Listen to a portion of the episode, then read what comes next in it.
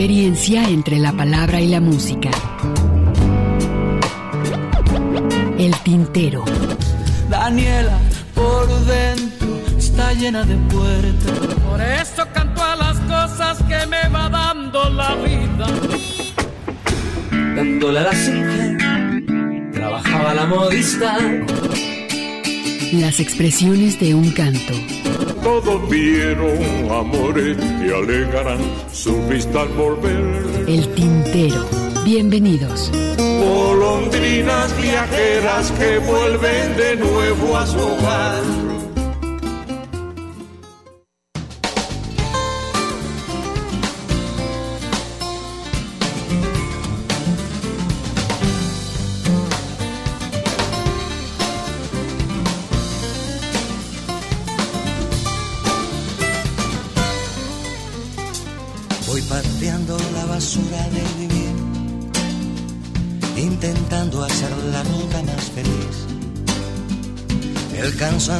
Las cosas que aprendí vuelve a ponerme en el deseo de seguir.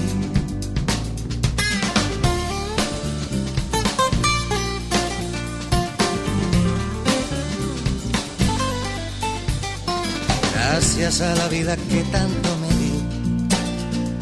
No obstante, necesito el dinero, el oxígeno de la tranquilidad.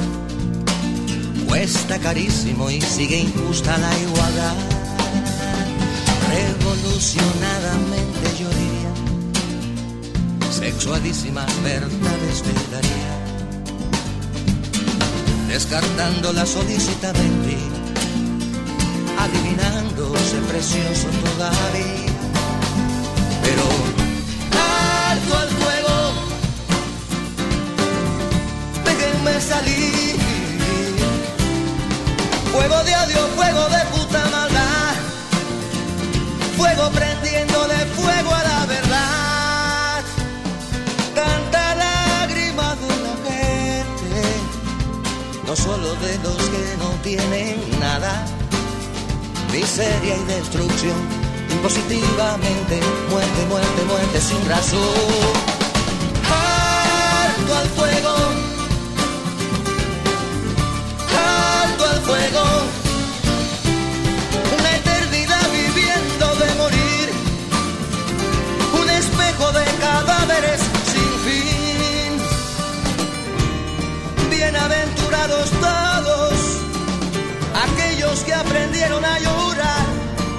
Así de ellos será el reino de la fe, de la esperanza, el reino de la caridad. Alto al fuego, dejen sonreír. Fuego de adiós, fuego de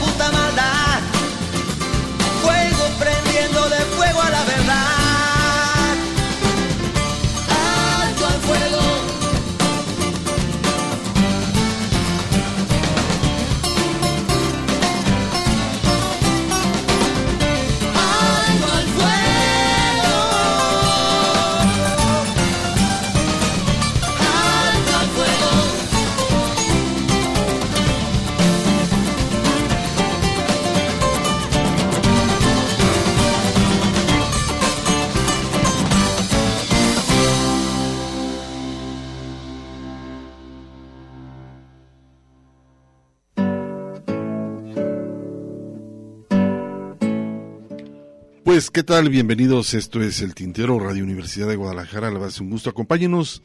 Tenemos hasta las 7 de la tarde. Iniciamos con este tema Alto al Fuego, con este compositor cubano que, pues bueno, llamado Santiago Feliu. Con esto iniciamos El Tintero.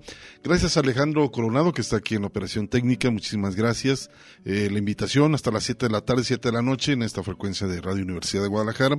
También, por supuesto, pues bienvenido, mi estimado Ernesto. ¿Cómo estás, maestro? ¿Cómo te va, Hugo García? Buenas tardes a todo nuestro público Radio Escucha. Qué bueno que nos acompañan la tarde de hoy. Como mencionabas, Alto al Fuego con Santiago Feliu fue el tema con el cual abrimos. Y a mí me eh, te mencionaba antes de entrar al aire que eh, desde mi punto de vista sonaba ya un poquito eh, opaco, un poquito viejo ya este arreglo, ¿no? Muy característico de eh, que será la segunda mitad de los 80, principios de los 90, pero... Los 90 por ahí más Sí, o menos ¿verdad? eh, ese, este trabajo donde, pues bueno, estamos hablando de Santiago Feliu que empezaba a meterse un poco más al, al rock, ah, que siendo iniciador del movimiento trovadoresco, él hace un lado únicamente, eh, bueno, más bien agrupa otros instrumentos para lo que cotidianamente se tocaba con una guitarra, ¿no? Sí, sí, tratando de actualizar, por supuesto, su sonido y bueno, ahora casi, no sé, 20, 30 años después, eh, evidentemente hay algunos cortes, algunos eh, tracks que, que el paso del tiempo les empieza a cobrar factura, ¿no? Y no me refiero solo a la masterización, sino también a, los arreglos tan característicos de la, de la época.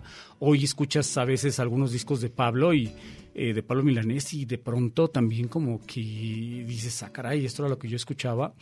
Sin embargo, escuchas algunos discos de Silvio y creo que Silvio resiste bastante bien el paso del tiempo. ¿eh? Eh, o sea, va- creo que ahí, ahí valdría la pena también hacer ese ejercicio de memoria, de revisar eh, qué tan qué tan vigente puede seguir sonando algún tipo de, de sonido, valga valga el pleonasmo en este caso. Pero bueno, pues ahí, ahí lo dejamos, ¿no? Ahí dejamos rebotando la idea para que ustedes nos comenten qué podría sonar o no viejo, valga la expresión. Y con esto les damos la más cordial de las bienvenidas. Como les decíamos, tenemos abierta ya la página de Facebook de El Tintero. El teléfono, si desean comunicarse con nosotros, es el 3134 o 33 31 34 22 22, ya contando eh, los 10 números por los cuales se tienen que marcar eh, o se tienen que teclear para marcar a cualquier número con las extensiones eh, 12801, 12802 y 12803, tintero arroba radio.dg.mx, es el correo electrón- el electrónico. Y el tintero para llevar, tenemos el servicio de podcast con radio.udg.mx. Si es que desean suscribirse a este servicio, pues ahí en la página de la radio ustedes buscan programas semanales, la pestaña o la hoja, más bien dicho, que diga programas semanales, ahí aparece el tintero y ahí les da la opción para suscribirse a este servicio. Así es, tenemos la página del Face para que nos hagan sus comentarios. Ya estamos recibiendo algunos comentarios, como Víctor Manuel González, por acá se... María Emperatriz mm, nos dice, eh, dice, pongan la cámara. Pues no, ¿para qué? No, digo, pues es radio, ¿no? Digo, a Digo, final de cuentas, este... Nuestra imagen nunca ha no, sido creo que es, eh, eh, lo atractivo de este programa. Si es que algo hay de atractivo en este programa, ¿verdad? O sea, entonces. Yo creo que no, ¿para qué? La cámara, ¿para qué? Esa, No, ese era el encanto de la radio, Hugo, en, en la sí, vieja radio. la- el hecho de la, de la imaginación, ¿no? De cómo, cómo eran las personas de detrás del micrófono. ¿no? Exactamente, ¿no? Imagínate lo que A representaba. veces este, representaba mucho la voz, ¿no? Te, te, te llamaba mucho la atención y te- después conocías a la persona y realmente pues... Una completa decepción. Querías regresar a escucharlo en, en, en Mejor la radio. seguir ¿no? escuchándolo en la radio. que ¿no? luego también, y nosotros venimos, digo, a nosotros, eh, me refiero a ti y a mí, Hugo, nos tocó esa época dorada de la radio, y no solo en México, sino a nivel mundial, en donde efectivamente había toda una escuela de locución, en donde para poder tener acceso a un micrófono y necesitabas contar con una licencia de locutor, cosa que Exacto, nosotros sí, sí, sí. nosotros ya este, logramos, y hay que decirlo de esa manera, eh, logramos saltar ese obstáculo, ¿no? Porque era todo un obstáculo, había que sacar, tramitar esa licencia de locución Pues más bien cuando dependías de, de de- ciertos sindicatos en las radios comerciales, ¿no? Que tienes que grabar. O para hacer radio, eh, radio comercial o locución comercial también necesitabas esa famosa licencia que expedía RCT a través de la, o más bien dicho, y la Secretaría de Gobernación a través de RCT, ¿no? Radios, eh, Cinematografía y Televisión, que, y, y, pues bueno, y te digo, en aquel entonces había toda una escuela de una voz este, aterciopelada, engolada, impostada, que era necesario para poder eh, tener acceso a un micrófono y poder hablar. Nosotros ya rompimos esa tradición y es evidente en cómo sonamos al aire, ¿no? Así que, pues bueno, por eso les decimos, ¿para qué quieren la cámara? ¿Para qué? Evítense ese bochorno. Así es, sí. Pues bueno, también mandamos saludos a Colotlán, Lagos de Moreno, por supuesto que nos están escuchando desde parte del estado de Jalisco. Y vámonos ahora con esta cantante brasileña, Gal Costa, el chicle eh, con banana. Lo ligamos con esta cantante de la República Dominicana. Estamos hablando de esta cantante que se llama Xiomara Fortuna. Y pues bueno, ella eh, ante todo mezcla el trabajo que tiene que ver con el jazz, pero también lo mezcla con el folclore de la República Dominicana y esto que se llama Juana la Loca, Giovanna Fortuna, aquí en el Tintero.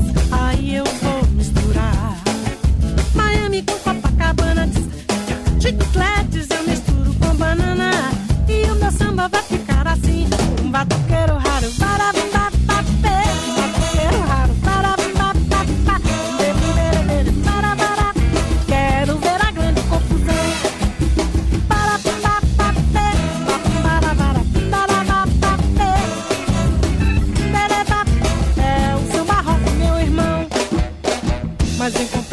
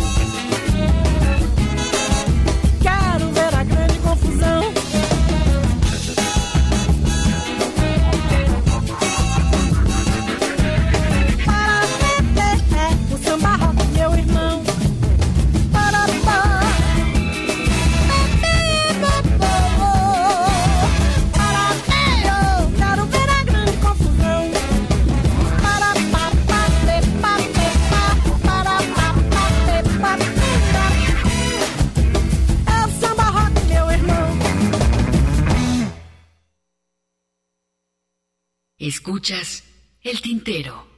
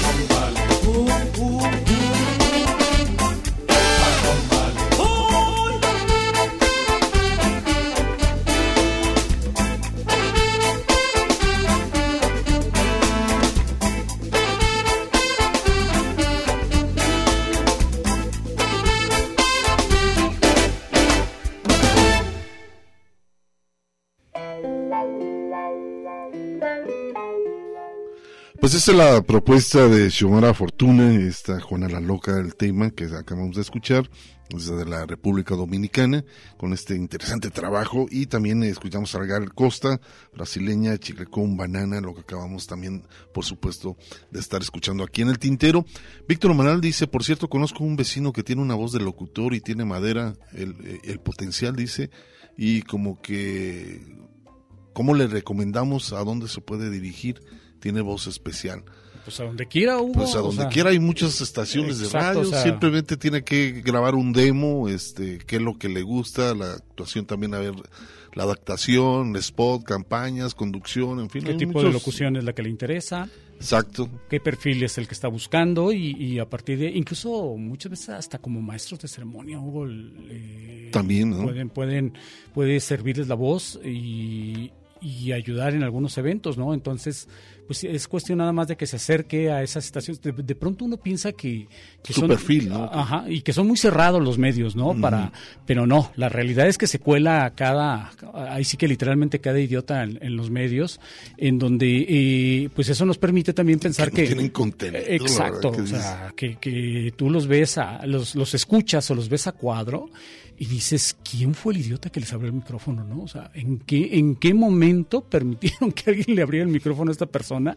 Pero entonces eso a- a- habla precisamente de que, y, y perdónenme la expresión, pero si esas personas se cuelan, pues evidentemente habrá gente mucha más talentosa que, que ellas y, y solo es cuestión de que también uno se, se acerque a tocar la Hacer puerta. un- y hacer una buena propuesta, ¿no? Claro. Yo los medios ahí están, ¿no? El hecho también de decir, este, eh, cosas interesantes, ¿no? Hasta el humor y todo eso tiene que llevarse también con inteligencia, Por ¿no? supuesto, ¿no? Fíjate que Mario Gómez por aquí de saludos, nos eh, la- Saludos desde Latinoamérica, Tijuana. Tijuana, María Emperatriz, saludos, eh, dice que era su canción favorita, la que acabamos de escuchar, eh, la primera. Margarita Pérez Ortiz, saludos Tintoros, dice soy del Club de Fans desde La Paz, Baja California. Saludos hasta allá. Y dice José Luis Barrera también Mora, empezaron con, con un buen programa, dice saludos, muchísimas gracias. Saludos. Edgar Méndez, un saludo y los escucho atentamente, Edgar, un maestrazo. Oye, qué también fue en esta presentación que hicieron allí en la plazoleta del expiatorio, ¿eh? Muy bien, fíjate que eh, son entre chavos y experiencias muy interesantes y la verdad que ojalá y continúen como grupo porque son creo Son que buenos, muy son buenos. muy buenos músicos y además eh, son personas este muy amenas, son muy- unas personas que no han perdido el piso, ¿no? Que Exacto. conozco varios que que por grabar en un disco, por hacer ciertas presentaciones al rato pierden pierden piso. No es el caso y no la es verdad el caso, son- la verdad yo mi admiración por ellos, la verdad no me ha tocado este los he escuchado, pues, eh, por supuesto cuando están aquí en el programa, pero me voy a dar la tarea en su momento para alguna presentación. De darnos una vuelta, ¿no? Estar por ahí, este, Pero lo que se vio.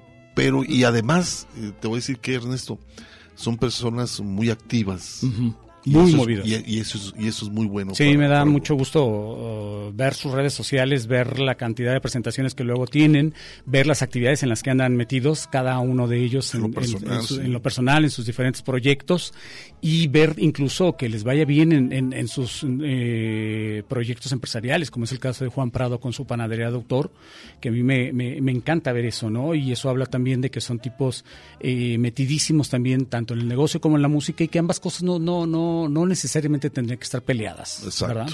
Vámonos ahora a Perú con Pamela Rodríguez y esto que se llama No Miento. Y nos vamos, por supuesto, ya estando por ahí en Perú, nos vamos a Chile y nos vamos con esta cantante que se llama Tita Parra. Ella inició en los años 70, es nieta de Violeta Parra y nos trae esta propuesta musical que se llama Una sola alma. A ver qué les parece con Tita Parra.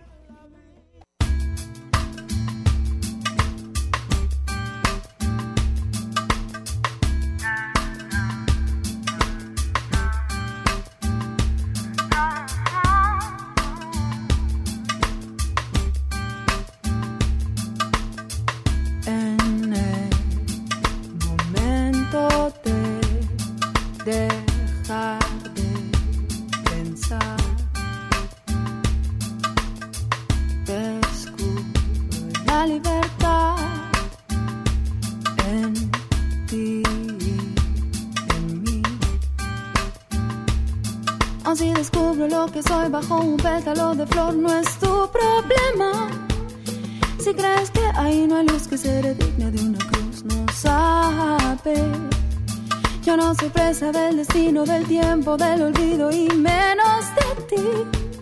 Que a veces eres atractivo, pero en el fondo tan vacío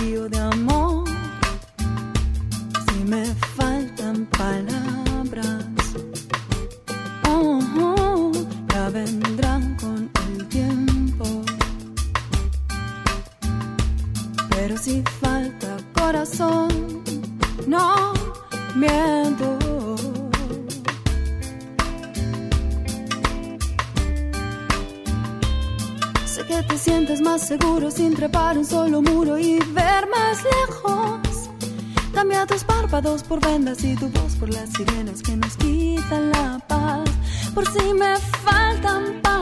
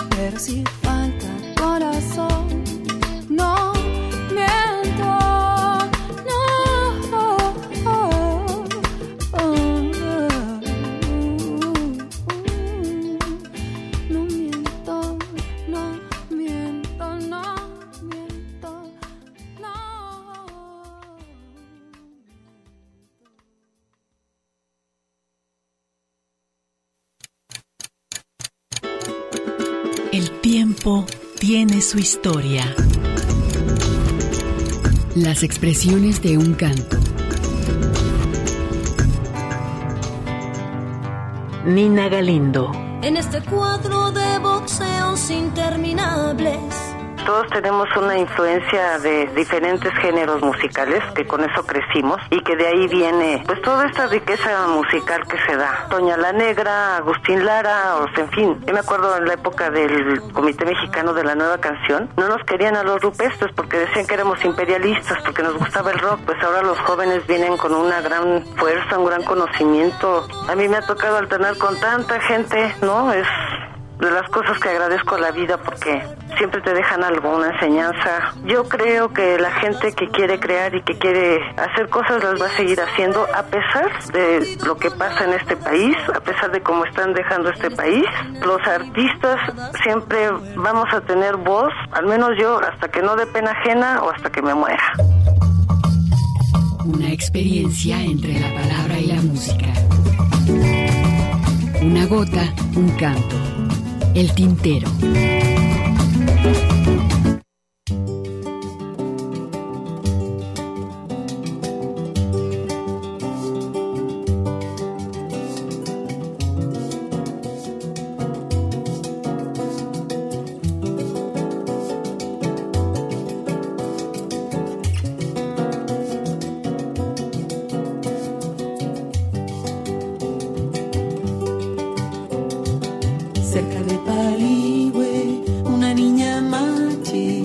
Arriba del árbol, entre los arbustos, como de milagro, tuvo una visión.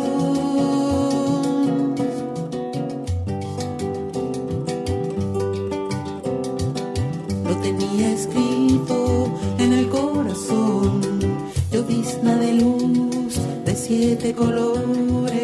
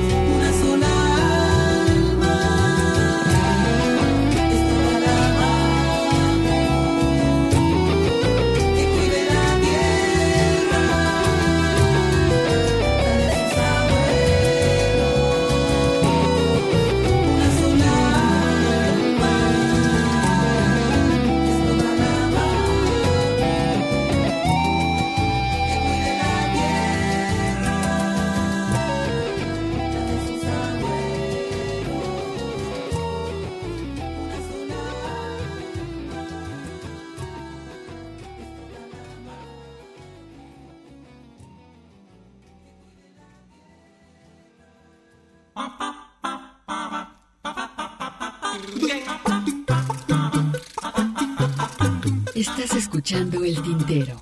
En un momento continuamos.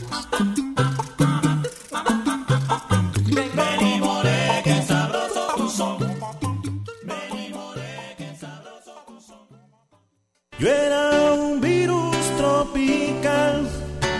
Escuchas El Tintero.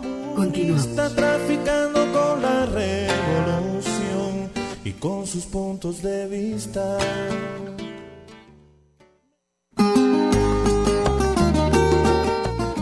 Pues acabamos de escuchar el primer corte de estación aquí en Radio Universidad de Guadalajara. Aquellos que acaban de sintonizarnos, pues bueno, están en la frecuencia del 104.3 de su FM.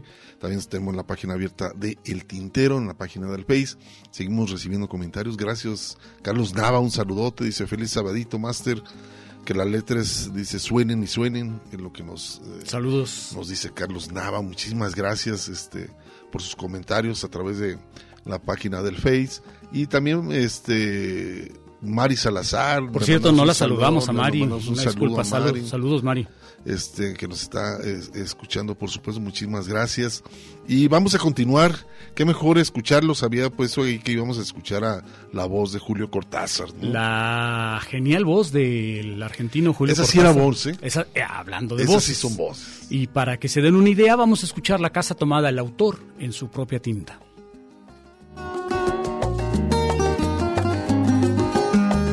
Vale leer mal siendo uno mismo que, que pretender igualar a un buen lector profesional.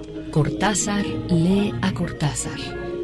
Siempre es más interesante escuchar a un, a un escritor si lo entrevistan en la radio. El autor en su propia tinta. Me gusta que desde la primera frase haya, haya un contacto entre el que me va a leer y yo mismo, yo mismo, yo mismo.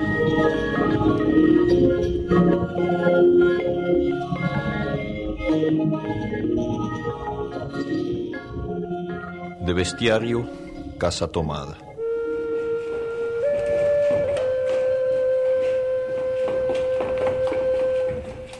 Nos gustaba la casa porque, aparte de espaciosa y antigua, hoy que las casas antiguas sucumben a la más ventajosa liquidación de sus materiales, guardaba los recuerdos de nuestros bisabuelos, el abuelo paterno, nuestros padres y toda la infancia. Nos habituamos, Irene y yo, a persistir solos en ella, lo que era una locura, pues en esa casa podían vivir ocho personas sin estorbarse. Hacíamos la limpieza por la mañana, levantándonos a las siete, y a eso de las once yo le dejaba a Irene las últimas habitaciones por repasar y me iba a la cocina. Almorzábamos a mediodía, siempre puntuales. Ya no quedaba nada por hacer fuera de unos pocos platos sucios. Nos resultaba grato almorzar pensando en la casa profunda y silenciosa y cómo nos bastábamos para mantenerla limpia. A veces llegamos a creer que era ella la que no nos dejó casarnos. Irene rechazó dos pretendientes sin mayor motivo a mí se me murió María Esther antes de que llegáramos a comprometernos. Entramos en los 40 años con la inexpresada idea de que el nuestro, simple y silencioso matrimonio de hermanos, era necesaria clausura de la genealogía asentada por los bisabuelos en nuestra casa. Nos moriríamos allí algún día, vagos y esquivos primos se quedarían con la casa y la echarían al suelo para enriquecerse con el terreno y los ladrillos. O mejor, nosotros mismos la voltearíamos justicieramente antes de que fuese demasiado tarde.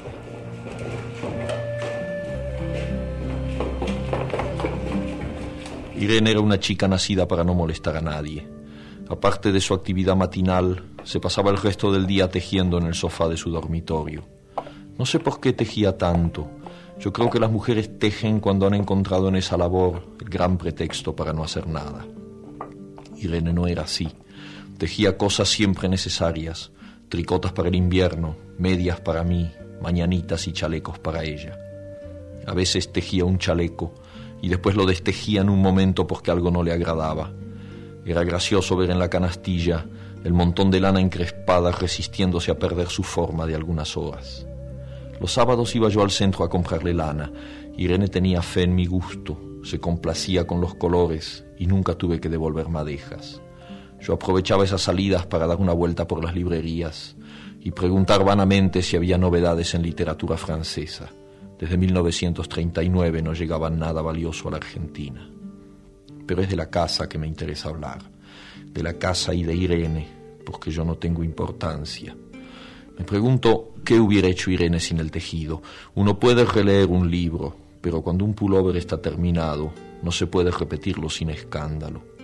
Un día encontré el cajón de abajo de la cómoda de alcanfor lleno de pañoletas blancas, verdes, lila. Estaban con naftalina, apiladas como en una mercería. No tuve valor de preguntarle a Irene qué pensaba hacer con ellas. No necesitábamos ganarnos la vida. Todos los meses llegaba la plata de los campos y el dinero aumentaba. Pero a Irene solamente le entretenía el tejido. Mostraba una destreza maravillosa y a mí se me iban las horas viéndole las manos como erizos plateados, agujas yendo y viniendo y una y dos canastillas en el suelo donde se agitaban constantemente los ovillos. Era hermoso. ¿Cómo no acordarme de la distribución de la casa? El comedor, una sala con gobelinos, la biblioteca y tres dormitorios grandes que daban en la parte más retirada, la que mira hacia Rodríguez Peña. Solamente un pasillo con su maciza puerta de roble aislaba esa parte del ala delantera donde había un baño, la cocina, nuestros dormitorios y el living central al cual comunicaban los dormitorios y el pasillo. Se entraba la casa por un zaguán con mayólica y la puerta cancel daba al living. De manera que uno entraba por el zaguán, abría la cancel y pasaba al living. Tenía a los lados las puertas de nuestros dormitorios y al frente el pasillo que conducía a la parte más retirada. Avanzando por el pasillo, se franqueaba la puerta de roble y más allá empezaba el otro lado de la casa, o bien se podía girar a la izquierda justamente antes de la puerta y seguir por un pasillo más estrecho que llevaba a la cocina y el baño. Cuando la puerta estaba abierta, advertía uno que la casa era muy grande, si no, Daba la impresión de un departamento de los que se edifican ahora apenas para moverse. Irene y yo vivíamos siempre en esta parte de la casa. Casi nunca íbamos más allá de la puerta del roble, salvo para hacer la limpieza, pues es increíble cómo se junta tierra en los muebles. Buenos Aires era una ciudad limpia, pero eso lo debe a sus habitantes y no otra cosa. Hay demasiada tierra en el aire. Apenas sopla una ráfaga, se palpa el polvo en los mármoles de las consolas y entre los rombos de las carpetas de macramé. Da trabajo sacarlo bien con plumero. Vuela y se suspende en el aire. Un momento después se deposita de nuevo en los muebles y los pianos.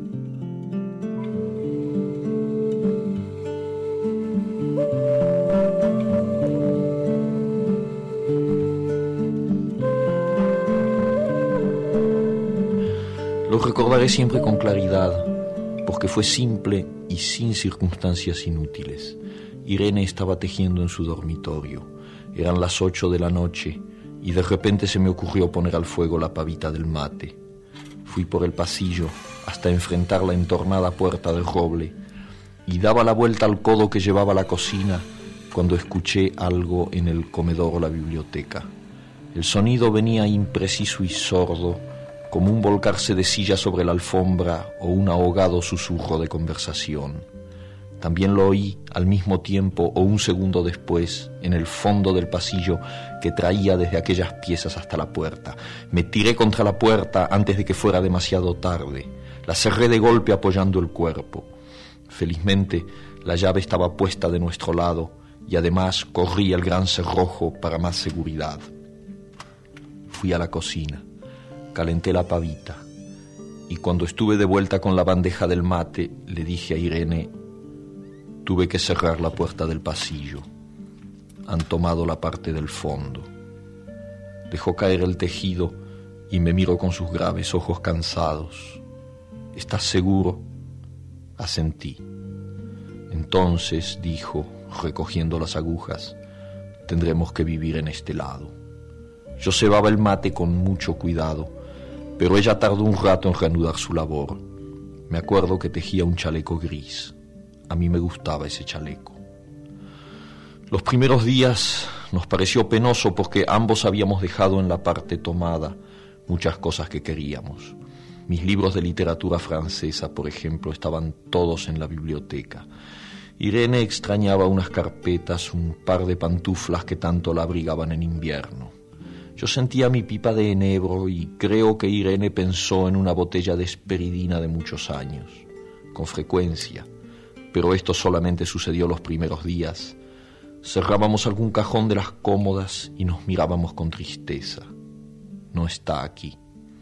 Y era una cosa más de todo lo que habíamos perdido al otro lado de la casa. Pero también tuvimos ventajas. La limpieza se simplificó tanto que aún levantándose tardísimo, a las nueve y media, por ejemplo, no daban las once y ya estábamos de brazos cruzados. Irene se acostumbró a ir conmigo a la cocina y ayudarme a preparar el almuerzo. Lo pensamos bien y se decidió esto. Mientras yo preparaba el almuerzo, Irene cocinaría platos para comer fríos de noche. Nos alegramos porque siempre resulta molesto tener que abandonar los dormitorios al atardecer y ponerse a cocinar. Ahora nos bastaba con la mesa en el dormitorio de Irene y las fuentes de comida fiambre. Irene estaba contenta porque le quedaba más tiempo para tejer. Yo andaba un poco perdido a causa de los libros, pero por no afligir a mi hermana me puse a revisar la colección de estampillas de papá y eso me sirvió para matar el tiempo. Nos divertíamos mucho, cada uno en sus cosas casi siempre reunidos en el dormitorio de Irene, que era más cómodo.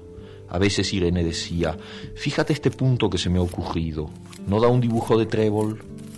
Un rato después era yo el que le ponía ante los ojos un cuadradito de papel para que viese el mérito de algún sello de Eupenie Malmedy.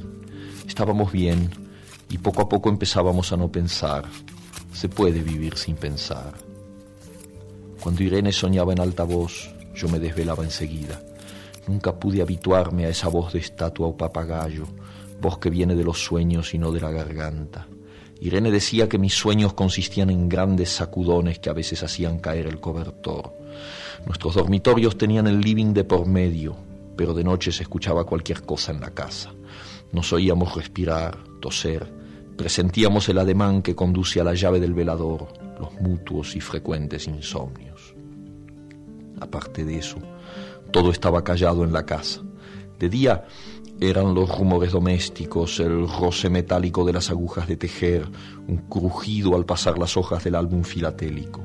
La puerta de roble, creo haberlo dicho, era maciza.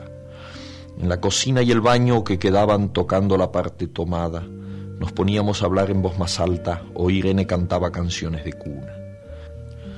En una cocina hay demasiado ruido de losa y vidrios para que otros sonidos irrumpan en ella. Muy pocas veces permitíamos allí el silencio, pero cuando tornábamos a los dormitorios y al living, entonces la casa se ponía callada y a media luz. Hasta pisábamos más despacio para no molestarnos. Yo creo que era por eso que de noche, cuando Irene empezaba a soñar en alta voz, me desvelaba enseguida. Es casi repetir lo mismo salvo las consecuencias. De noche siento sed y antes de acostarnos le dije a Irene que iba hasta la cocina a servirme un vaso de agua. Desde la puerta del dormitorio ella tejía. Oí ruido en la cocina. Tal vez en la cocina o tal vez en el baño, porque el codo del pasillo apagaba el sonido. A Irene le llamó la atención mi brusca manera de detenerme y vino a mi lado sin decir palabra. Nos quedamos escuchando los ruidos, notando claramente que eran de este lado de la puerta del roble, en la cocina y el baño, o en el pasillo mismo donde empezaba el codo casi al lado nuestro. No nos miramos siquiera. Apreté el brazo de Irene y la hice correr conmigo hasta la puerta cancel sin volvernos hacia atrás. Los ruidos se oían más fuerte, pero siempre sordos, a espaldas nuestras. Cerré de un golpe la cancel y nos quedamos en el zaguán. Ahora no se oía nada. Han tomado esta parte, dijo Irene. El tejido le colgaba de las manos y las hebras iban hasta la cancel y se perdían debajo. Cuando vio que los ovillos habían quedado del otro lado, soltó el tejido sin mirarlo. ¿Tuviste tiempo de traer alguna cosa? Le pregunté inútilmente. No, nada. Estábamos con lo puesto. Me acordé de los 15 mil pesos en el armario de mi dormitorio. Ya era tarde ahora. Como me quedaba el reloj pulsera, vi que eran las 11 de la noche. Rodeé con mi brazo la cintura de Irene. Yo creo que ella estaba llorando y salimos así a la calle. Antes de alejarnos tuve lástima. Cerré bien la puerta de entrada y tiré la llave a la alcantarilla. No fuese que a algún pobre diablo se le ocurriera robar y se metiera en la casa a esa hora y con la casa tomada.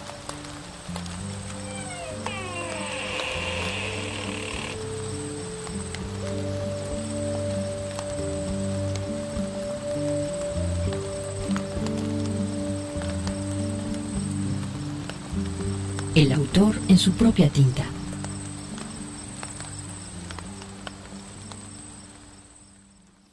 Pues ahí está la voz de este gran escritor y como decía Pedro Guerra, se van los mejores.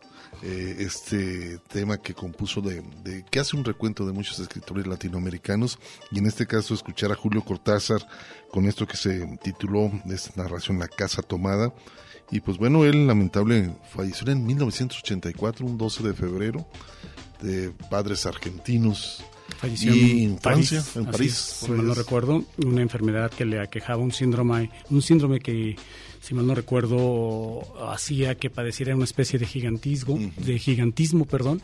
Él no dejó de crecer eh, a lo largo de toda su vida y por eso es que además este su presencia era imponente no aparte su rostro su barba siempre eh, esa voz tan tan tan gruesa no que le, que le acabamos de escuchar. Y bueno este relato que la verdad te, te mete no y te va haciendo imaginar, ¿no? Visualizar. Es eso, ¿no? Imaginar. Cómo... Así es, el, el cancel. Exacto. Los... La cancel, como decía él, este, el, los, el pasillo, los, las habitaciones, el tipo de lana que estaba utilizando uh -huh. Irene, ¿no? Para, Irene, para, para crear. Pues vamos a escuchar un par de temas, a ver qué les parece, y vamos a escuchar esto de Argentina, que es eh, Chaqueño Palavecino, Árbol Solo, y lo ligamos con este trabajo que hicieron dúo con Pai Seguno, Máximo Francisco Repilado, su verdadero nombre y conocido artísticamente como músico, como gran también cantante con Pai Segundo, junto con Pablo Milanés y una de las canciones eh, tradicionales por allá de Cuba que se llama Macusa.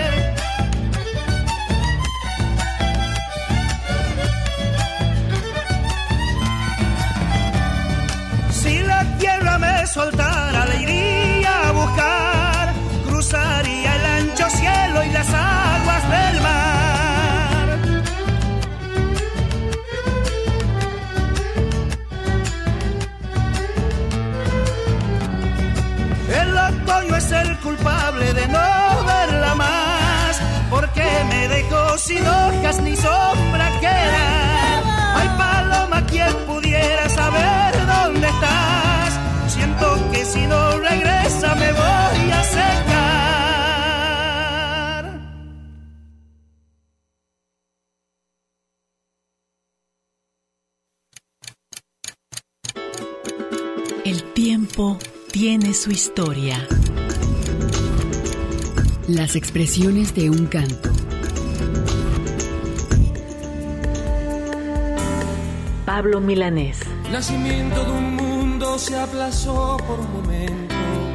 No hay deseo de los medios de comunicación ni de las transnacionales de la música de dar a conocer música buena. Están implantando un mal gusto y una grosería en la poesía y en la música que eh, me deja frío lo que está pasando en el mundo actualmente. Y creo que hay creadores, que hay compositores que tienen calidad y que por supuesto no los dan a conocer. Inventan ídolos a diario con facilismo, con superficialidad y los destruyen, inventan otros y así consecutivamente van inventando cosas que no tienen ningún valor espiritual, ni poético, ni musical. No los dan a conocer, no tienen prioridad en los medios. Para los oyentes del programa El Tintero, soy Pablo Milanés y les mando un saludo. Una experiencia entre la palabra y la música. Una gota, un canto. El tintero.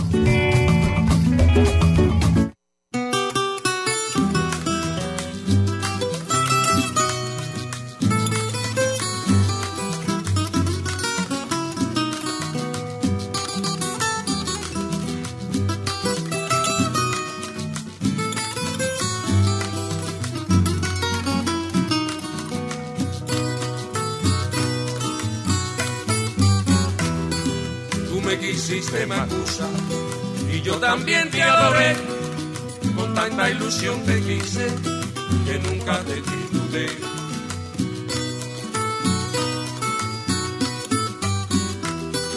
Por un poquito de tiempo que de ti me separé, me traicionaste, Macusa, qué triste yo me quedé.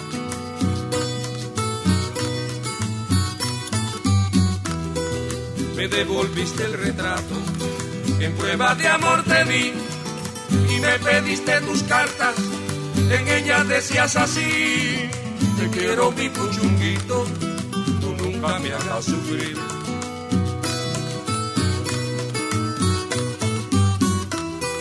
Yo nunca usé la corbata, ni tampoco usé el pañuelo, creyendo que así guardado conservaría el recuerdo.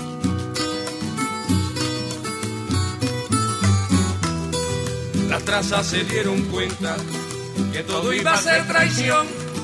Se metieron en el cofre donde guardé mi pasión, destruyendo los recuerdos del engaño de un amor.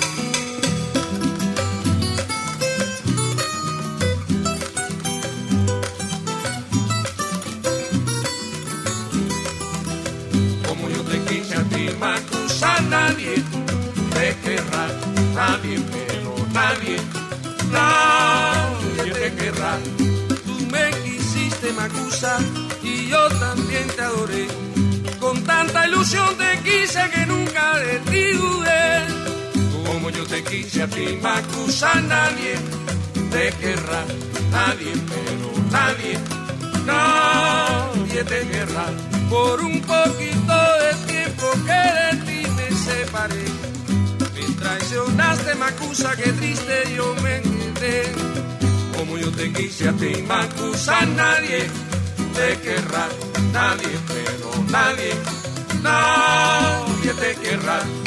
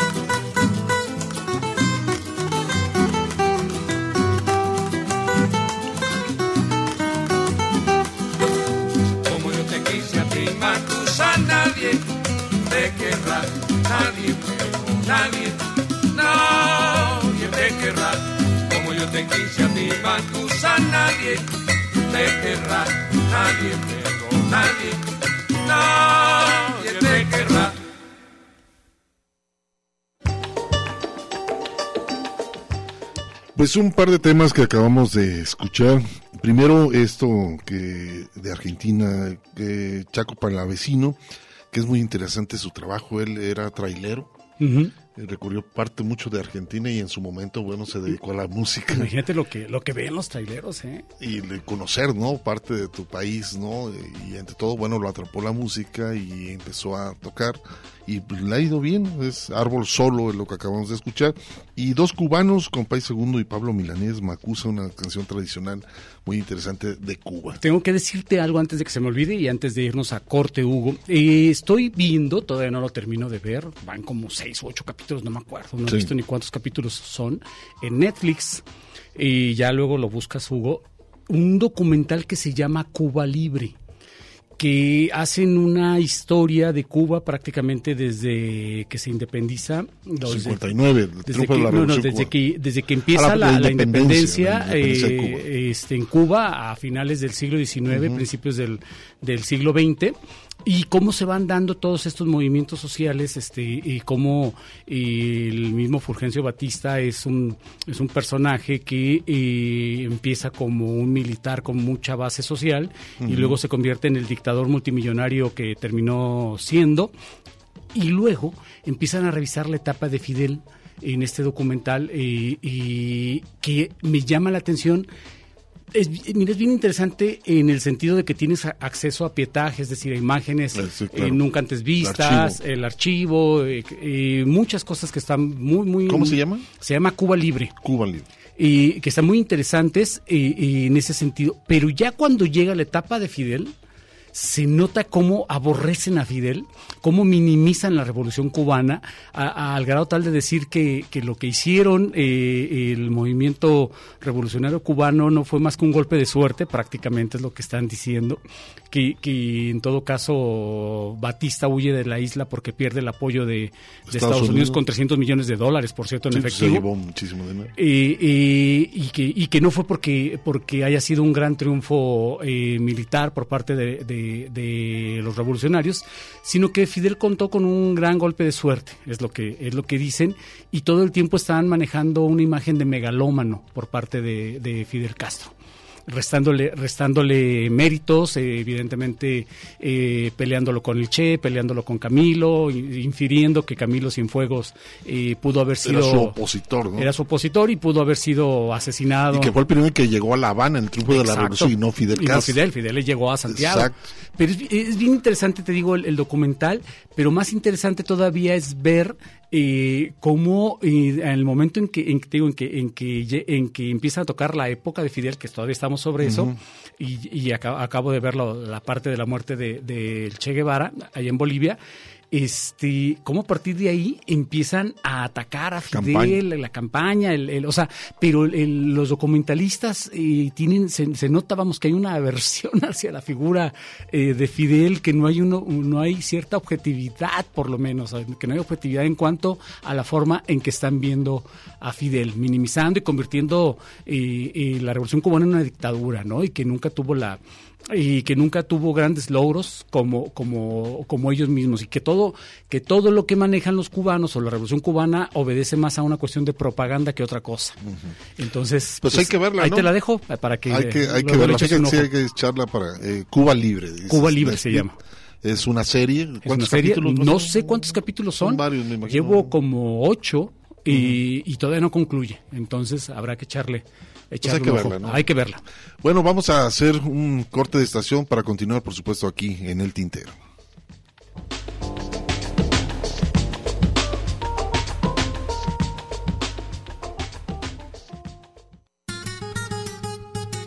Una pausa para llenar de tinta nuestras plumas. El tintero.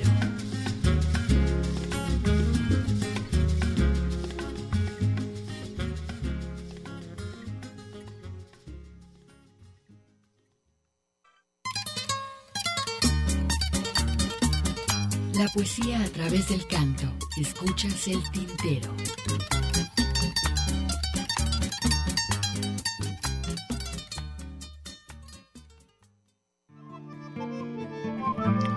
Regresamos después de este corte de estación y lo que comentábamos de este documental, ¿no, Hugo? O sea, y aparte, pues lo que, lo que es la cuestión histórica, ¿no? En el caso de, de, de- los cubanos, menciona muy poco la participación de México en, en- en la preparación que, que hicieron los cubanos. Desde acá. México para Cuba. ¿no? cómo fueron arrestados y cómo Fernando Gutiérrez Barrios, el- en aquel entonces director de la, de la Dirección Federal de Seguridad, si mal no recuerdo, El negro Durazo, ¿no? el negro Durazo que fue quien torturó a Fidel, ¿no? Fidel aquí estando en México. Y, y cómo comentaba ese pavor que tenía el negro Durazo a subirse a un avión porque decía, si secuestran el avión y lo mandan a La Habana, Estoy eh, muerto. Fidel me la va a cobrar, ¿no? Entonces, pues... el- el- toda una historia, eh, Muy interesante. Muchas aristas que se desprenden de todo eso. Fíjate que tenemos comentarios. Margarita Pérez Ortiz dice: Tinteros van a estar en el concierto de Serrat, nos pregunta. Y, y también Y nosotros nos lo preguntamos. Yo también igual. Yo voy a desde La Paz a verlo en la gira de despedida que está haciendo Joan Manuel. Serrat del vicio de cantar. Dice, imagino que ya han hecho programas exclusivos de Serrat. Sugiero que hagan con las aportaciones de todo lo que ustedes saben de esta música, que es mucho. Y pues bueno, nos dice que si vamos a estar pues la verdad no, no sé, este, si llega al auditorio Telmes, creo que va a estar presente por acá en nuestra ciudad de Guadalajara, haciendo ya su cierre de retirarse de los, de los escenarios. No sé de las composiciones, pero sí creo que ese es el objetivo principal. Yo creo que las composiciones, las composiciones se retiraron de Serrat desde hace muchos años. ¿eh? Y pues bueno, esperemos que sí nos lleguen boletos por lo menos para poder estar presente en ese concierto. Hace rato que, que la gente del Telmex no se acerca con nosotros, Hugo. Y pues bueno, antes sí nos pasaban boletos, ahora pues, ya um, únicamente De- pues, debe este, de haber existido algún cambio en la administración, ¿no? Porque tampoco en el Diana, ¿te acuerdas que tam- antes también Antes este nos mandaban. Iván nos mandaba boletos y nos acercaba con, con la gente que se presentaba en el Diana y ahora ya no? Entonces habrá que ver también todo eso. Espere- esperemos que sí. Sí, sí, sí. Isidro Nieto también dice, buenas tardes maestros, también eh, se conecta por vía Face, alguna plataforma, nos hace la pregunta por el Face, Pues no por Facebook estamos en, en la página de en la Face, página, o sea, pero no se está escuchando el programa por cuestiones de derechos de la música. de la música. ¿verdad? Y, y por lo mismo es que no se abre tampoco la transmisión en cabina porque pues no tiene ningún sentido, o sea, Pero está la página de la radio. y está el podcast la página de la radio es www.radio.udg.mx. Ahí estamos en vivo. Ahí estamos en vivo, ahí puedes estar escuchando el programa. DJ Húngaro, yo igual, dice Luis Cardona, hola desde Lagos de Moreno, escuchando Saludos. su magnífica selección musical. Desde Lagos de Moreno está escuchando, felicidades. Gracias, También por aquí Luis Cardona dice, se puede por este medio, me apunto para participar en la rifa de las camisetas y las libretas. Eso fue la semana pasada, Pues, pero te apuntamos para la próxima. Para la próxima, con gusto, mi estimado Luis, y gracias por estarnos acompañando desde esta parte del estado de Jalisco. También tenemos eh, más comentarios por aquí. Eh, Vizcaín D dice: Hola Tinteros, sin duda uno de los mejores textos de Julio Cortázar, pero no le gustó lo- el fondo, no sé si los efectos o el fondo musical. Saludos. ¿Y qué dicen del concierto de Serrat el próximo jueves, última vez que nos visita? eh, y dice, visita este gran, gran maestro de la canción, en lo que nos dice por acá también Vizcaín, eh, sobre la presentación de Joan Manuel Serrat. Pues lo que comentábamos, ¿no? O sea, eh, Serrat está en su gira de despedida después de más de, no sé, cincuenta y tantos años de estar eh, este, girándola, ahora sí que literalmente girándola, y, y, pues este tiempo, este momento tenía que llegar, ¿no? O sea, eh, eh, ya está cansado. Toda una generación, Sí, es una generación que está yendo, Hugo, o sea, setenta y tantos años tiene Serrat, la verdad es que eh, también en España reconocen y trabajan eh, los medios también en torno a al gran capital que, que ha eh, reunido Joan Manuel Serrat a lo largo de toda su carrera y a los diversos negocios a, a los cuales también ha estado eh, vinculado. Por ejemplo, tiene un- una marca de vinos y, y que, se comercializan por allá, entre otras cosas. Creo que también tiene algunas propiedades. Entonces, es decir, eh, su futuro está asegurado. Él ya en la música. Yo soy muy crítico y discúlpeme por eso, no quiero, la verdad es que no quiero tampoco eh, negar el, el- Lo más importante, voy a decir que es, Ernesto, que no se vea la decadencia, ¿no? Es, es justo donde yo quiero llegar. o Es, sea. es, eh, empezar a ver a los can- cantantes sacar discos por sacar discos como que, que no es el caso, ¿no? Y el caso de, de Serrat, pues fue una, fue, es una persona que eh, vivió un momento difícil en su carrera porque fue perseguido, exiliado, en Argentina, en México.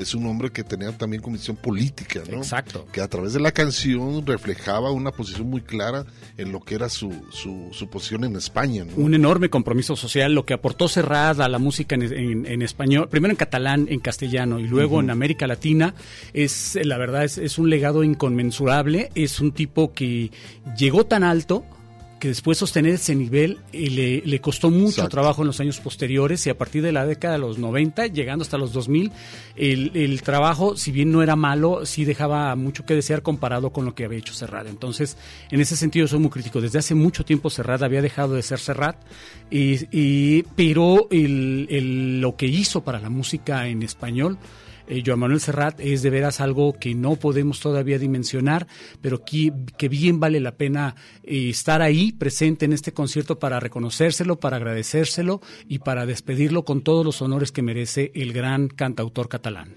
De los pocos también que empezaron a meterse a la poesía, a acercarse a grandes poetas, acercó la poesía. musicalizarlos y yo creo que es uno de los pocos, ¿no? Que ha hecho ese trabajo. Pero bueno, ahí está ya la despedida. Creo que lo estuvo en Nueva York también le fue muy bien. Ujú. Por allá lo despidieron también a Joan Manuel Serrat.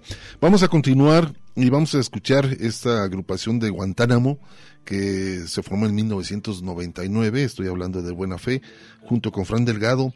Debo de ser feliz, es lo que nos dice esta canción. Y pues hay que recordar al buen Javier Crae, ¿no? Al gran Javier Crae, este cantautor madrileño que era y sigue siendo una referencia para Joaquín Sabina y que tenía enormes diferencias con Joaquín Sabina, sobre todo porque él entendía e insistía y le se lo decía además a, al de Úbeda que eh, se había que pues que se había vendido al mainstream, ¿no? Es decir, que al, haberse convertido en un personaje tan, popular había perdido gran parte de su de su esencia, eso le decía Javier Crae a, eh, Joaquín Sabina. Y este a pesar de, de ese pleito que y esa reticencia que manifestaba al final de su vida con Joaquín Sabina, eh, Sabina le, le seguía buscando, reconociéndole también ese gran aporte que representó en los inicios de su carrera el trabajo de este gran cantautor de quien vamos a escuchar este tema, Miénteme.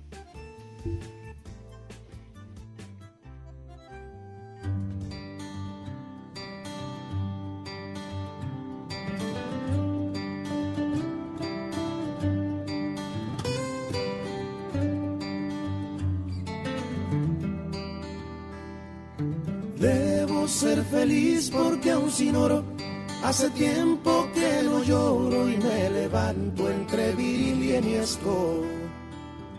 Debo ser feliz porque aunque vi jugar a Capiro, si hay un dueño de ese mes de abril, ese soy yo que sueño. Colecciono sus consignas, cual si jubileos, y hasta a veces creo que me las creo. Debo ser feliz, pues con mi facha me amanece una muchacha que en las noches se me viste de ciclón.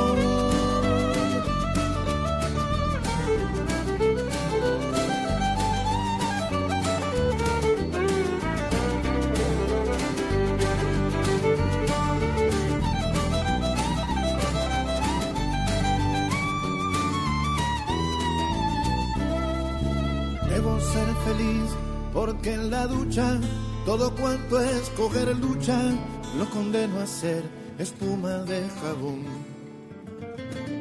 Y hasta me siento gigante entregando el cuerpo a combustión.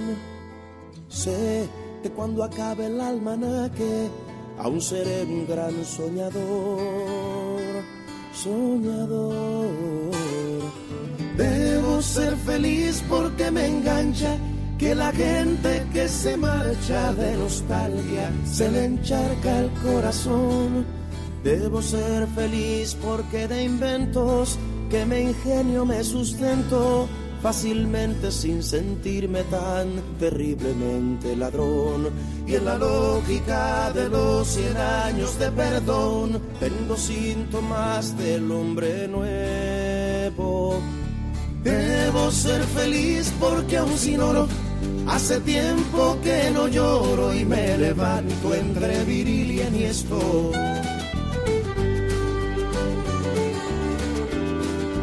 Debo ser feliz, debo ser feliz, debo ser feliz porque el olor a café me calienta la sangre. Debo ser, feliz porque jugar cuatro esquinas me sabe a domingo. Debo ser, feliz porque me encanta enamorar y apretar en un parque. Debo ser feliz si el culebro un noticiero no logra amargarme. Debo ser feliz porque la moda me importa un papel sanitario. Debo porque en mis libros me voy sin sacar pasaporte. Debo ser feliz si enemigos y amigos están de soporte. Debo ser feliz, debo ser feliz.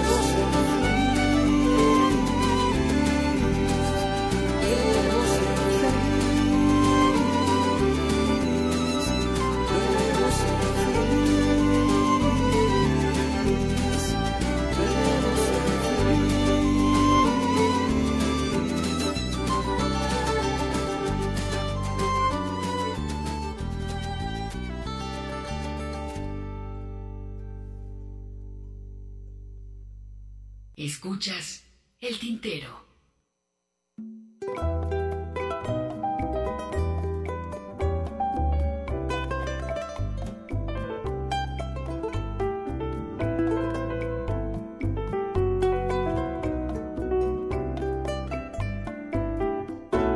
Casi al final del abrazo queda el postrero placer. Mi boca grita tu nombre y la tuya suspira el de él. Te huelo y huelo sus besos, te beso y beso su piel. Te toco y toco sus manos, te siento y lo siento a él. Él y tus falsas promesas, él tu burda traición, él y tu indiferencia, sois la causa de mi dolor. Deja un hueco a mi esperanza, no me niegues el vivir, deja que crea que me amas, aunque tengas que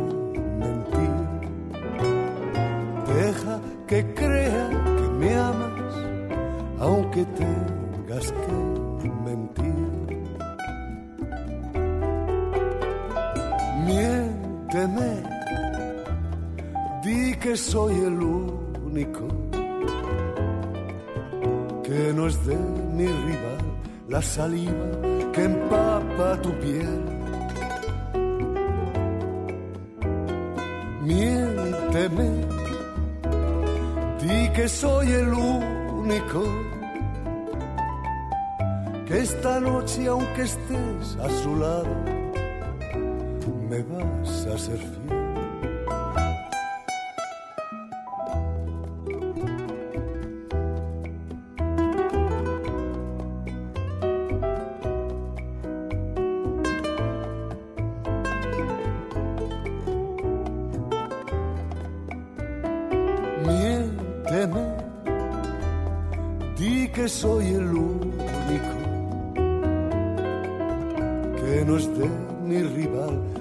Saliva que empapa tu piel.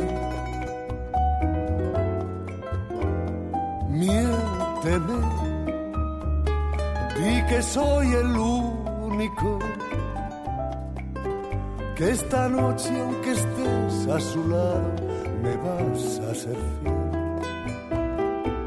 Cuando corran a decirte que mi vida al fin expira, sabe que muero feliz gracias a tu mentira.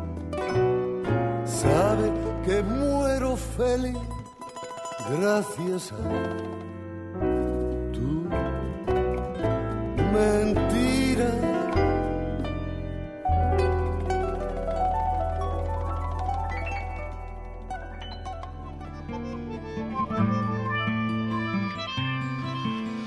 Recordando al buen Javier Cray, miénteme lo que acabamos de escuchar, más bien con, con un toque de, de bolero, lo que acabamos de, este, de escuchar a Javier Cray, y después a Fran Delgado con buena fe, debe de ser feliz. Seguimos recibiendo comentarios, también se comunicó Alma Cuatita Guerrero, dice, los escucho desde Lagos de Moreno, eh, me gusta su programa, me apunto para la rifa, por favor pues la rifa ya la habíamos hecho el sábado pasado, estimada Alma, muchísimas gracias ante todo de, de escucharnos y acompañarnos. Les avisamos sábado con tiempo, sábado. ¿no? Cuando... Sí, este, y lo pusimos también en la página del Face, de la página del Tintero, pero pues bueno, gracias por, por estarnos escuchando. Eh, Mari dice, hola Hugo, por favor salúdame y felicita a mi esposo, José Luis López Sánchez. Un abrazo, mi estimado maestro. Felicidades. Te José mandamos Luis. un abrazo por tus 45 años. Por tu paciencia, por Eh, supuesto. tu Te paciencia ante todo, la verdad, este, eres, eres un gran hombre, la verdad. Este, te Se mandamos, enoja, se enoja Mari. acá uno está escuchando, José Luis, este, te mandamos un abrazote y la verdad, Nuestra solidaridad.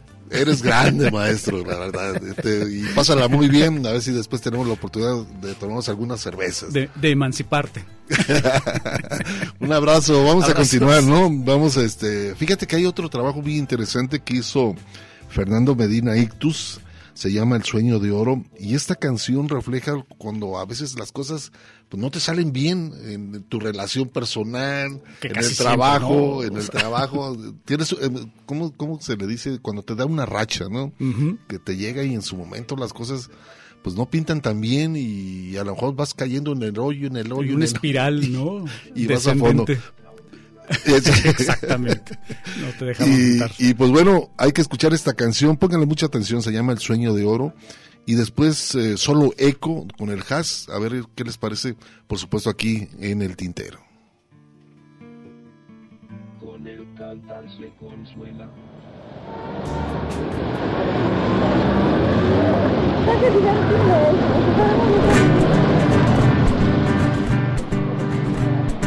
Se llenó de smog la capital, se llenó de humo tu nariz, se abarrotó de gente el país, y ni de chiste alcanzará el maíz, ni el frijol.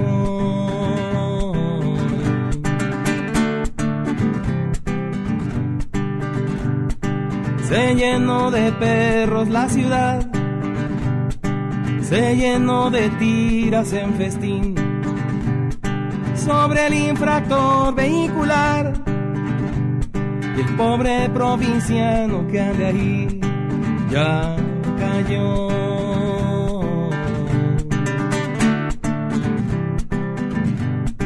Se llenó también de oportunidad de ser alguien y sobresalir. Olvide sus traumas de patrón, que en unas oficinas va a vivir. Sí, señor.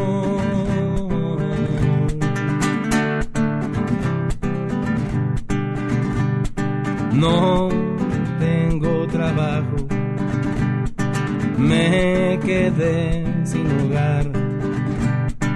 Mi mujer se fue al carajo, la crisis me quiere ahorcar.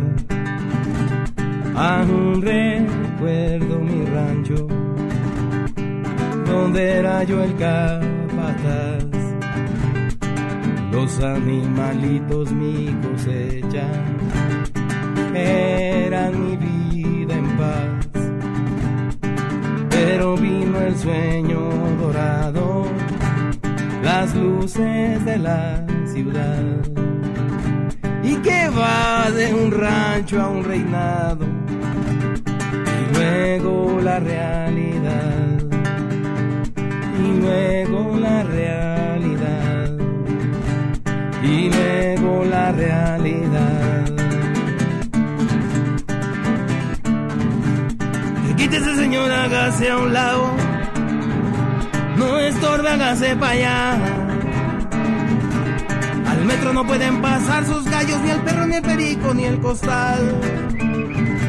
Mejor hágame caso, o llama a la seguridad. Afuera tome taxi o pecero al centro de la ciudad. Que poco le falta ese infierno. Esa es la verdad, es la realidad.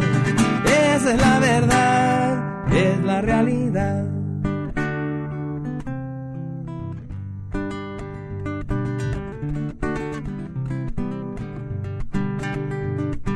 No quiero ver lo que me espera. Sin perro, sin perico ni costal. Mi mujer se llevó los gallos. Lo mejor es regresar. Lo mejor es regresar. Lo mejor es regresar. Se llenó de smog la capital, se llenó de humo tu nariz, se abarrotó de gente el país, pero aún quedan vacantes para morir.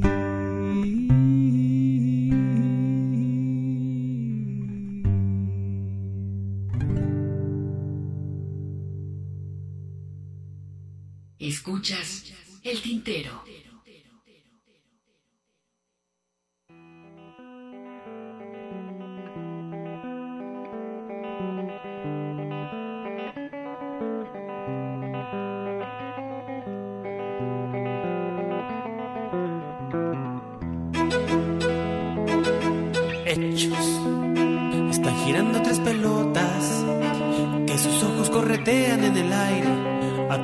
Por la luz de un reflector.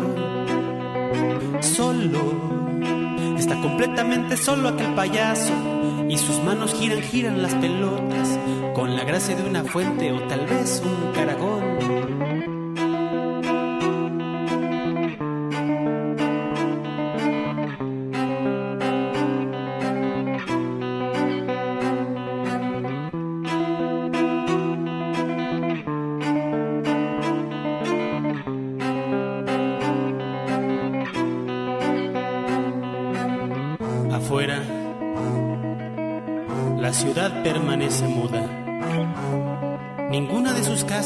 Puertas.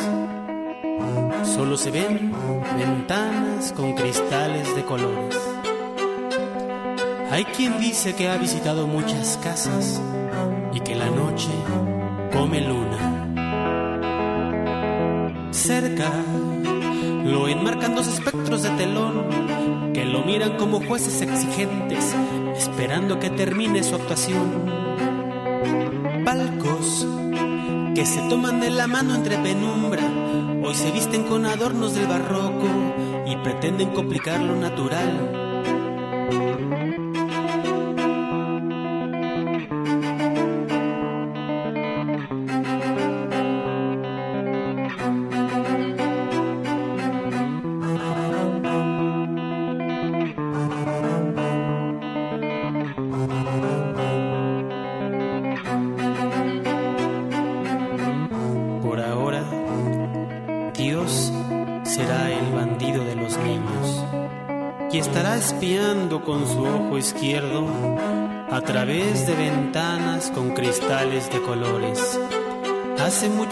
Le dijeron que todo le pertenece.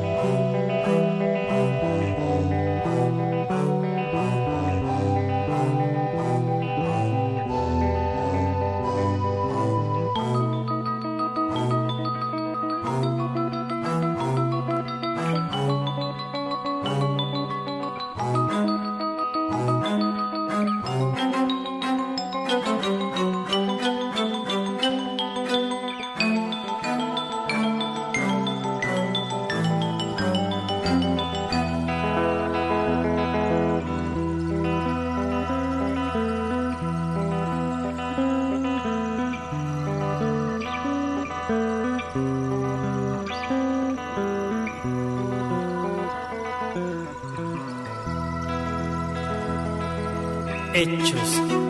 Se ve pequeño que el payaso y es inmenso el escenario, con butacas que semejan un desfile militar. Hechos. Aparecen tres conejos de un sombrero, es el mismo personaje y distinto el escenario, es un circo.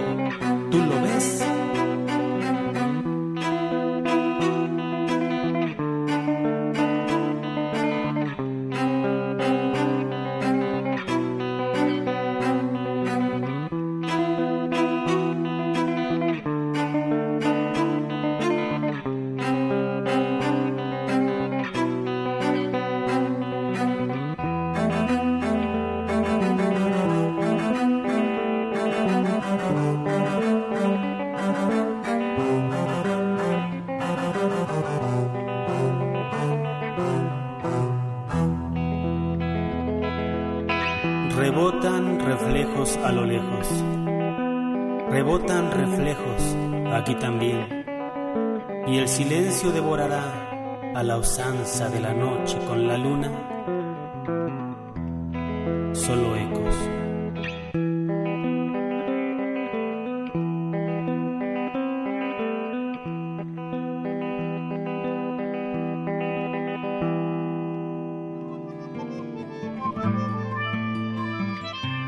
¿Qué tal este arreglo que hace el Haas? Solo eco, lo que acabamos de escuchar. Y anterior, pues, eh, eh, escuchamos a Fernando Medina, el Ictus. Este tema, por supuesto, El Sueño de Oro, lo que nos reflejaba esta ausencia también y por supuesto las ausencias del campo hacia la ciudad y viceversa, ¿no? Oye, Hugo, este, de, de, discúlpame que te interrumpa y comentarte también la nota que salió a media semana por parte del país, que tú compartías también, sobre estos temas inéditos de Luis Eduardo Aute, que todavía están en espera de, de ser limpiados, de ser masterizados y ver si se pues si se editan en, en por parte de su hijo, ¿no? Así es, el hijo menor, Miquel. Exacto, y que bueno, él lo que hizo fue respetar su espacio uh -huh. y hasta después de un tiempo se dio eh, eh, eh, pues darse el ánimo, ¿no? De, de abrir donde trabajaba su padre, ¿no? De revisar, limpiar y de pronto ve que hay un cassette en, en, en eh, puesto en una en un equipo, en un aparato eh, no se anima al principio a, a, a escucharlo, después eh, le da play y descubre que son canciones ¿no? que, que, que, dejó Luis Eduardo ahí en ese cassette, inéditas, y que pues bueno, primero escucha creo que dos, ¿no? Y después uh -huh. regresa a, a, tratar de escuchar el resto del, de estos temas y pues bueno, sabemos la calidad del trabajo de Luis Eduardo, de Luis Eduardo Aute. Y, y, pues me sonó también una historia así muy, muy como, como la de Leonard Cohen, ¿no? Después de fallecer su, su hijo Adam, se da la tarea de, de sacar también 10 canciones eh, este, póstumas y que también señor, señorón de canciones, ¿eh? unos, unos temas impresionantes que, que, fueron editados de manera póstuma de, de, Leonard Cohen. Vamos a ver qué ocurre con estas. Fíjate, también en la página del Face de Pablo Milanés, él eh, puso también una, una publicidad sobre autorías, autorías uh -huh. del 6 al 27 de mayo este, un homenaje a Luis Eduardo Aute, exposición de sus pinturas, esculturas y objetos personales Fíjate. que se va a hacer sobre la figura de Luis Eduardo Aute. Recordando que pero eso tiene que ver pues, eh, en España. ¿no? Sí, que por estas fechas también se cumplió, se cumplió un aniversario luctuoso, ¿no? De, de Luis Eduardo Aute, un año más del fallecimiento, eh, pues para, para nosotros prematuro, ¿no? Sí, fíjate, esta exposición es muy interesante porque el 6 de mayo es Aute y la pintura, uh -huh. el viernes 13 de mayo Aute y el cine, el 20 de mayo Aute y la poesía y el viernes 27 de mayo Aute y la música este autor universal, este autor renacentista, valga la expresión, que era Luis Eduardo Aute, que a lo que menos le dedicaba importancia o le, o le, o le, le daba importancia era la, a la música. A él le, le, encantaba la pintura, era su, su, su primera... Su proyecto de vida. ¿no? Así es, le encantaba y se dedicaba a pintar, que además era buenísimo pintando, y después el cine Vaya que sus canciones, sus letras están llenas de referencias cinematográficas y que exigen también al, al, al oyente eh, una amplia cultura cinéfila para entender todas esas referencias. Exacto, vámonos a hacer un corte, el último corte que tenemos aquí en el tintero.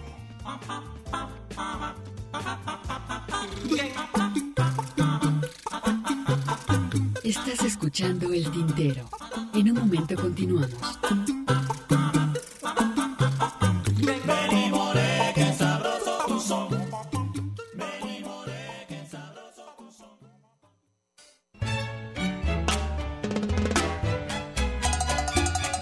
La poesía a través del canto. Escuchas el tintero.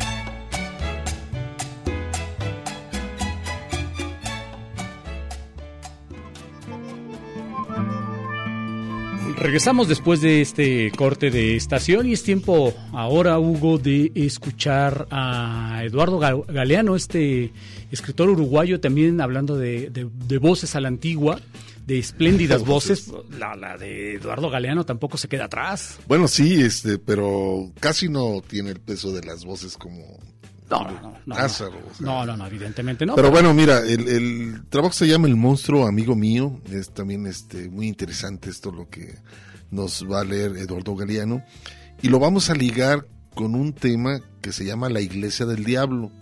Este tema eh, lo compone Jorge Venegas y son leyendas de Cartagena, uh -huh. son leyendas y cosas que se han dado por ahí en Colombia y hace un arreglo muy interesante que le titula este, La Iglesia del Diablo. A ver qué les parece y que bueno, y lo más importante es que nos sigan acompañando aquí en el tintero.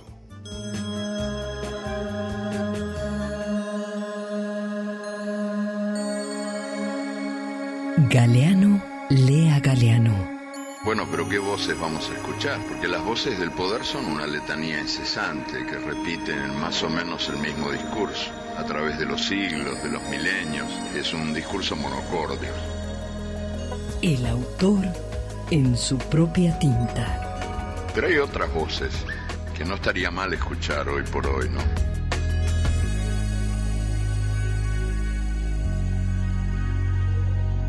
El monstruo amigo mío.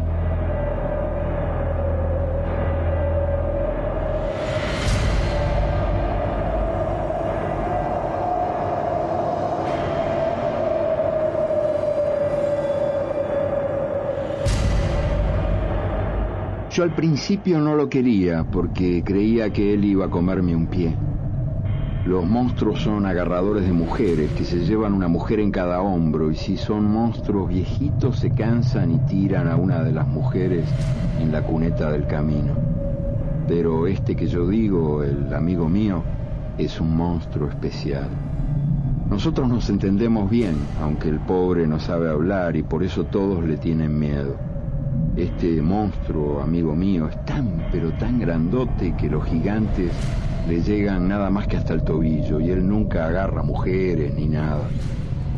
Él vive en el África. En el cielo no vive porque si estuviera en el cielo como Dios, te caería. Es demasiado grande para poder vivir por ahí por el cielo. Hay otros monstruos más chicos que él y entonces viven en el infinito, cerca de donde queda Plutón, o todavía más lejos, allá en el Onfinito o en el Piranfinito. Pero este monstruo, amigo mío, no tiene más remedio que vivir en el África. Dos por tres me visita. A él nadie lo ve, pero él puede verlos a todos. Además se puede convertir en cualquier cosa que quiera. A veces es un cangurito que me salta en la barriga cuando me río, o es el espejo que me devuelve la cara cuando me parece que la perdí, o es una serpiente disfrazada de lombriz que me hace la guardia en la puerta para que nadie venga y me lleve. Ahora, hoy o mañana, el monstruo amigo mío va a aparecer caminando por el mar, convertido en un guerrero que más inmenso no puede ser y echando fuego por la boca. De un solo soplido va a reventar la cárcel donde lo tienen preso a mi papá y me lo va a traer en la uña del dedo chiquito y me lo va a meter en mi cuarto por la ventana. Yo le voy a decir, hola, y él se va a volver al África despacito por el mar.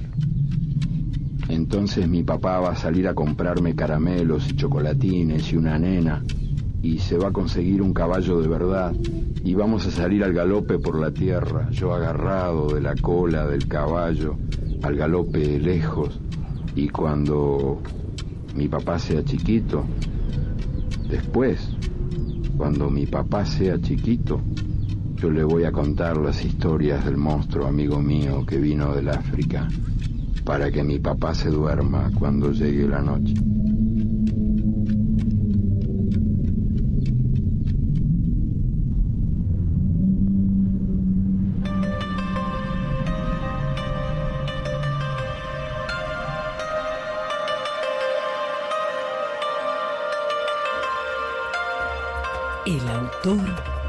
En su propia tinta.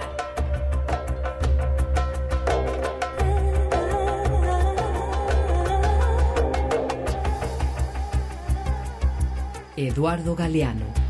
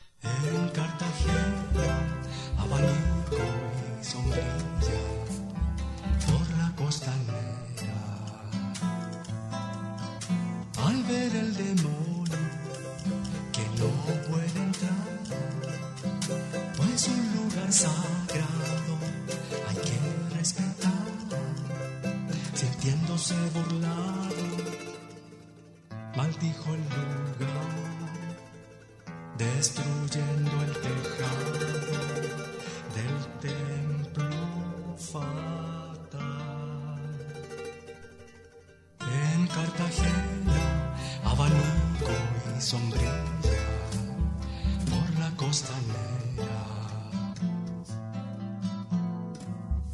Pasaron los años en beatitud y las viejas hermanas al fin vieron la luz.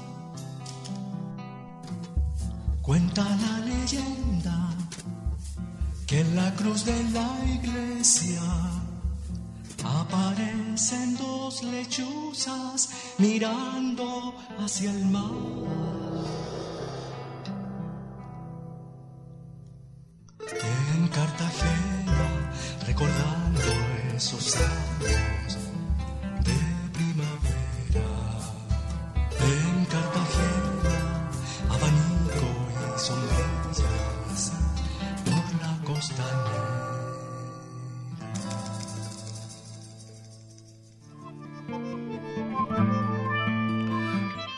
Escuchamos El monstruo, amigo mío, en la voz de este gran escritor uruguayo, Eduardo Galeano, y La iglesia del diablo, esto de Jorge Venegas, una leyenda de Cartagena, esta unas leyendas interesantes, es un disco muy interesante porque trae puras leyendas que voy a estarlo programando continuamente aquí en el tintero. Pero bueno, rápido vamos a escuchar algo, esta voz de... Mili Bermejo. Genial, ¿no? Esta- Genial. recordar a esta gran cantante Mili Bermejo. Tenía mucho que no la escuchábamos, vamos a oírla con Luna Tucumana.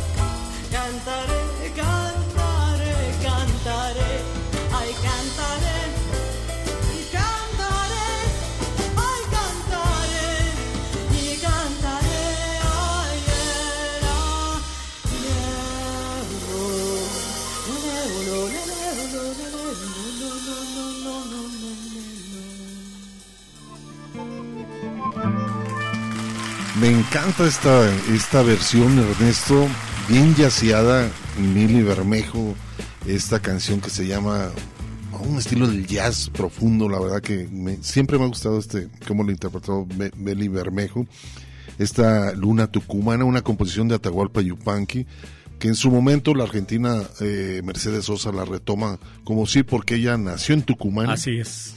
La y ella la- tucumana, y- precisamente. y- exacto, y, y ella la da a conocer mucho en América Latina. Pero esta versión de Yaciada, la verdad es genial, a mí me encanta. Aparte de la que también ha- lo ha hecho Mercedes Sosa, más folclórico, que el tema pues es uno de los grandes maestros del folclore, que es Ujú. Atahualpa Yupanqui. El padre, Pero pues ya estamos llegando al final. Es hora de despedirnos, Hugo, y pues queremos agradecer al ingeniero Hugo Molina, quien llegó al relevo en esta segunda hora. Es mandar saludar, por supuesto, a Mari Salazar, que está festejando el cumpleaños de su esposo José Luis López.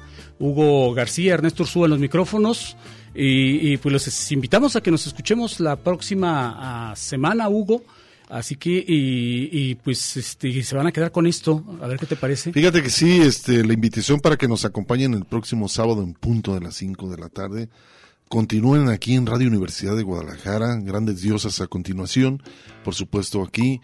Y después lo que sigue de programación, la verdad es interesante. De aquí a la medianoche. Una de las programaciones más variadas es esta programación sabatina.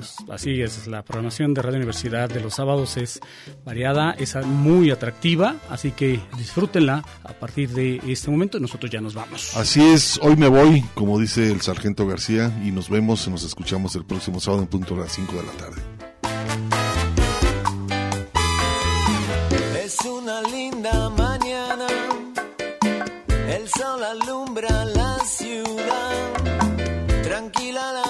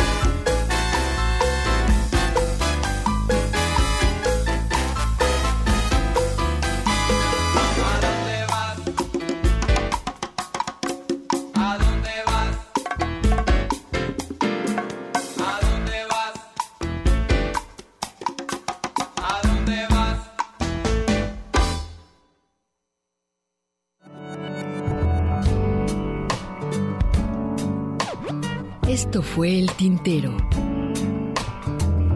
Una experiencia entre la palabra y la música.